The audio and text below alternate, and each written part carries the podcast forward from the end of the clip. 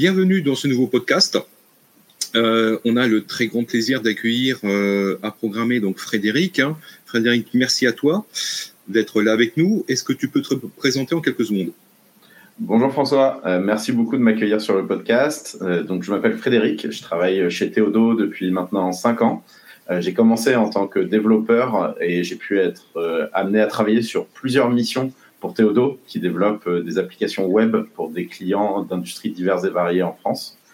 Euh, Aujourd'hui, au sein de Théodo, euh, cinq ans après, j'ai pu monter ma propre équipe de développement, spécifiquement experte sur le développement d'applications serverless, donc en utilisant les technologies serverless pour répondre aux besoins de nos différents clients. Hmm. D'accord. Alors, aujourd'hui, on t'accueille, hein, on va discuter quelques minutes avec toi. Alors, non pas pour ton travail effectivement dans la boîte, mais plus spécifiquement euh, sur un événement qui aura lieu euh, à Paris dans quelques jours. Donc c'est le Serverless Day. Euh, Est-ce que tu peux nous présenter un petit peu le concept de l'événement et comment euh, l'événement est né? Oui, tout à fait. Euh, donc les Serverless Days, c'est euh, une marque d'événements qui existe dans le monde entier euh, mise à disposition pour des communautés locales qui souhaitent organiser un événement physique euh, visant à fédérer la communauté tech serverless euh, de la partie géographique dans laquelle l'événement s'organise. Les Serverless Days, ils existent depuis 2014, mais les Serverless Days Paris sont nés en 2020 euh, à l'occasion d'une première édition qui a eu lieu en 2020, organisée par Théodo. Euh, cette première édition a dû se faire en remote euh, à cause des conditions sanitaires. Depuis 2021, euh, les Serverless Days Paris sont un événement physique une fois par an. donc aujourd'hui, on va organiser la deuxième édition qui aura lieu le 22 juin. Et cette deuxième édition, on l'organise à la Bellevilloise, dans le 20e arrondissement. Un lieu de fête parisienne très connu et qu'on utilise pour le coup, pour la journée, pour pouvoir réunir plein de passionnés et d'experts du serverless autour d'une journée dédiée à des conférences d'experts euh, venant de toute l'Europe pour venir euh, nous parler de sujets euh, relatifs au serverless. D'accord. Alors, qu'est-ce qu'on va retrouver un petit peu dans l'événement? Alors, évidemment, on va revenir un petit peu aux fondamentaux, mais est-ce que c'est aussi l'occasion de dresser un petit peu l'état de l'art actuel du, du serverless et de donner un petit peu de prospective et puis aussi un petit peu de roadmap? Oui, tout à fait. Bah, D'ailleurs, la journée s'ouvre avec euh, un talk euh, Dan Stanley, qui est l'un des fondateurs du mouvement Serverless Days dans le monde, avec le premier Serverless Days qui a eu côté euh, outre-Manche au UK. et Stan va venir nous faire, pardon, va venir nous faire l'état des lieux du serverless aujourd'hui, en 2022 ce qui s'est passé chez les grands cloud providers en termes d'offres, de, de catalogue de services serverless, euh, quelles sont les problématiques actuelles existant toujours dans ce paradigme-là et où est-ce qu'ils pensent que la mouvance va continuer d'évoluer. Hmm.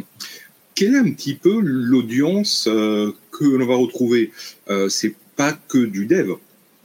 Alors tout à fait, on va avoir bien entendu une audience technique qui vient à l'événement pour repartir de là avec des clés qu'elle pourra concrètement implémenter dès le lendemain euh, dans une architecture existante serverless. Mais on a aussi des décideurs qui viennent se renseigner sur les évolutions du marché et voir où en est la technologie et qu'est-ce qu'ils peuvent faire avec, quels sont les éléments importants de la technologie qui pourraient les aider à résoudre les problèmes existants dans leur équipe de développement actuellement.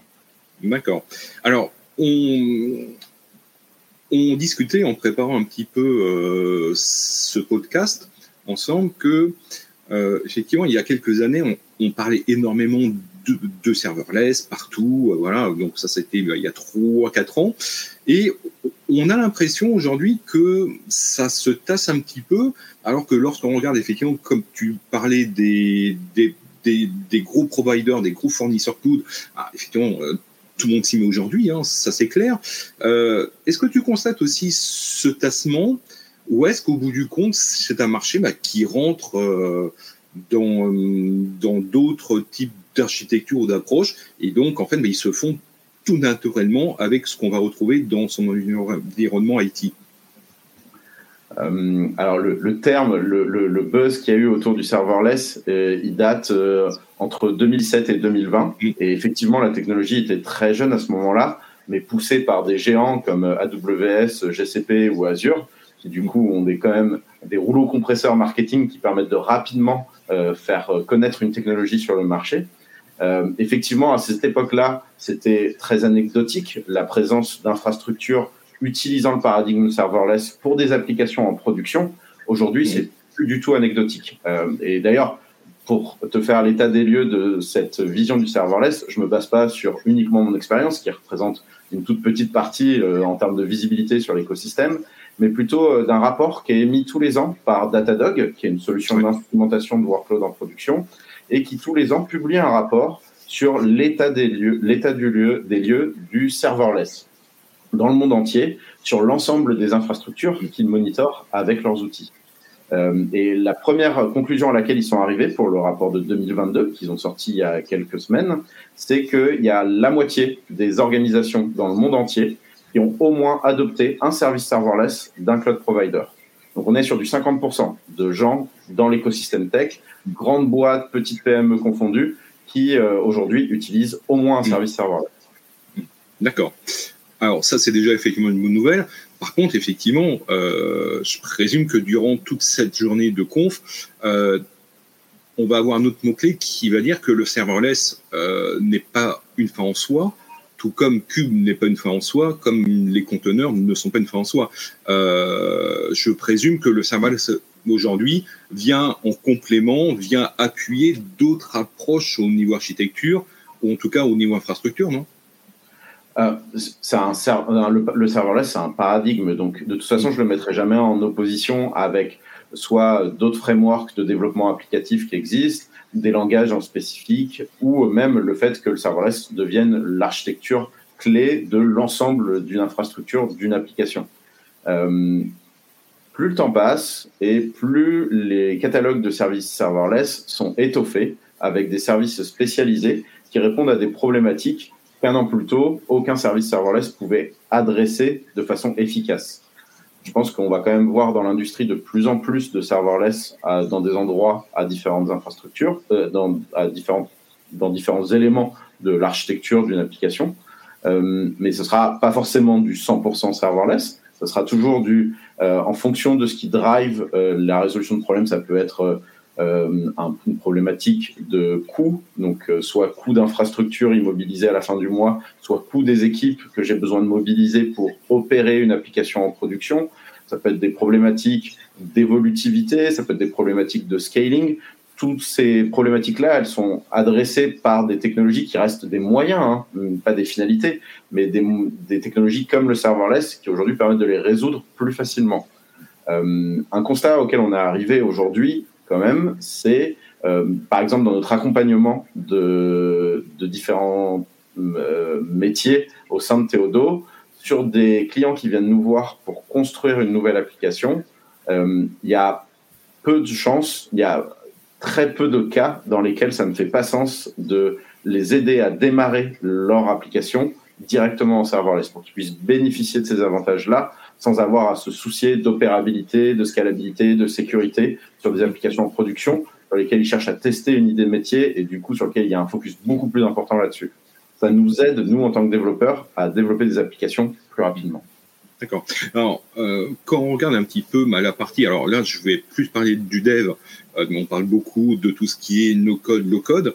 Euh, comment tu placerais un petit peu le serverless euh, le serverless, on le positionne souvent entre SaaS, donc vraiment des produits qu'on peut aller utiliser qui euh, nous abstrait complètement la gestion de l'infrastructure et nous offre un service en échange d'un paiement mensuel ou même d'un paiement à l'utilisation, et du PaaS et du CaaS, donc Platform as a Service ou Container as a Service, qui sont des offres de services de cloud provider sur lesquels on a la possibilité d'aller déployer un workload euh, pour lequel on contrôle une certaine partie, c'est-à-dire typiquement euh, la runtime, la, la, version qu'on veut faire tourner de cette runtime-là, éventuellement certaines modifications sur l'OS qui va faire tourner notre applicatif.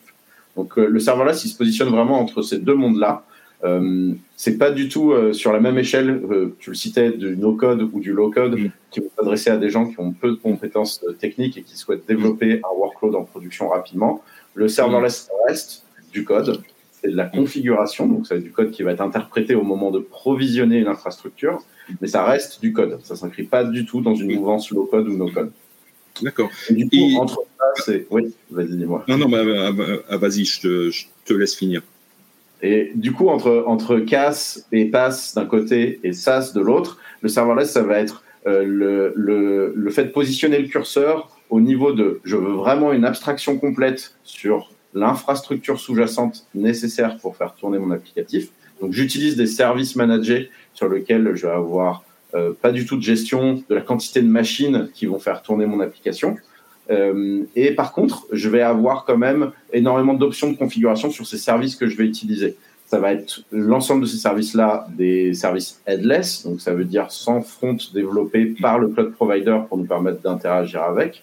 Euh, ça va être des services qui vont être utilisables, provisionnables avec des, un set d'API HTTP, euh, avec les SDK qui sont fournis avec, bien entendu. Des services qui sont utilisables avec un autre set d'API HTTP. Donc on est quand même sur des fonctionnements assez euh, standardisés d'un service à l'autre.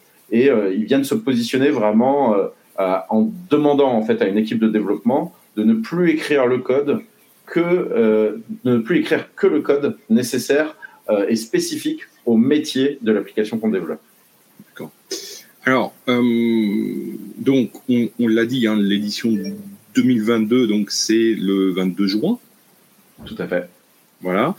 Alors, pour donner un petit peu envie euh, à celles et ceux qui nous écoutent, quelles sont pour toi les deux, trois sessions qu'il faudrait suivre absolument euh, ou tendances qu'on verra durant cette journée?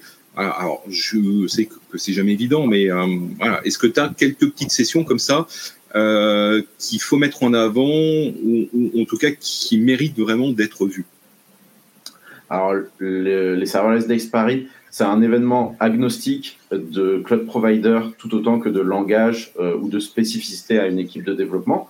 Donc, il faut savoir que l'événement, il s'adresse tout autant à des gens qui travaillent aujourd'hui avec Azure, avec GCP, avec Cloudflare ou avec AWS. Euh, et ça, je tiens à mettre l'accent là-dessus, puisque le but du jeu des Serverless Days Paris, c'est vraiment de réunir de plein d'écosystèmes tech différents, donc d'équipes de, développement qui travaillent avec euh, du Go, du TypeScript, euh, du .NET, de les réunir, quel que soit le cloud provider avec lequel elles travaillent ou quel que soit le langage avec lequel elles travaillent. On en parlait un petit peu tout à l'heure, mais un des talks d'ouverture de Hans Stanley, qui est le cofondateur des événements serverless days dans le monde, et qui vient nous parler de où était le serverless sur les dernières années, quelles sont les choses acquises du paradigme et quels sont les travaux restants à faire, et du coup, dans quelle direction le paradigme va se projeter. Ça peut être un talk super intéressant.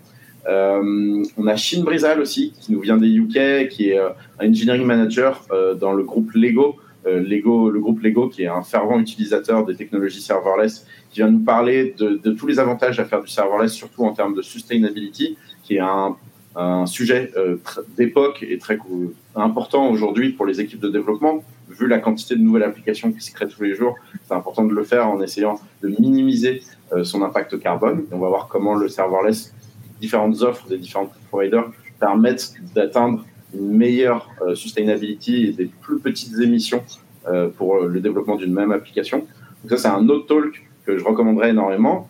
Euh, et enfin, on a des talks de la communauté française, comme, celle, comme le talk de Juliette, Juliette Odema, qui travaille chez Aircall, et qui, elle, vient nous partager, par exemple, son retour d'expérience de, en tant que développeur qui travaillait pas du tout dans le paradigme, a été plongé au sein d'Aircall dans une stack serverless, les différences qu'elle a vues par rapport à son contexte de développement précédent et euh, les efforts qu'elle a dû faire pour pouvoir se former sur la technologie, euh, les choses qui, qui, lui ont semblé bizarres et euh, ce qui lui reste à faire, les conseils qu'elle donnerait à une équipe qui aujourd'hui fait pas de serverless pour pouvoir rentrer dans le paradigme. Donc ça, c'est ce genre de talk-là qui peut vraiment aider des gens qui se posent encore des questions vis-à-vis du serverless, de savoir comment ça se concrétise réellement dans une équipe de développement et est-ce que l'ensemble des bénéfices qui sont mis en avant par une stack serverless euh, sont vraiment au rendez-vous une fois qu'on a développé son application avec.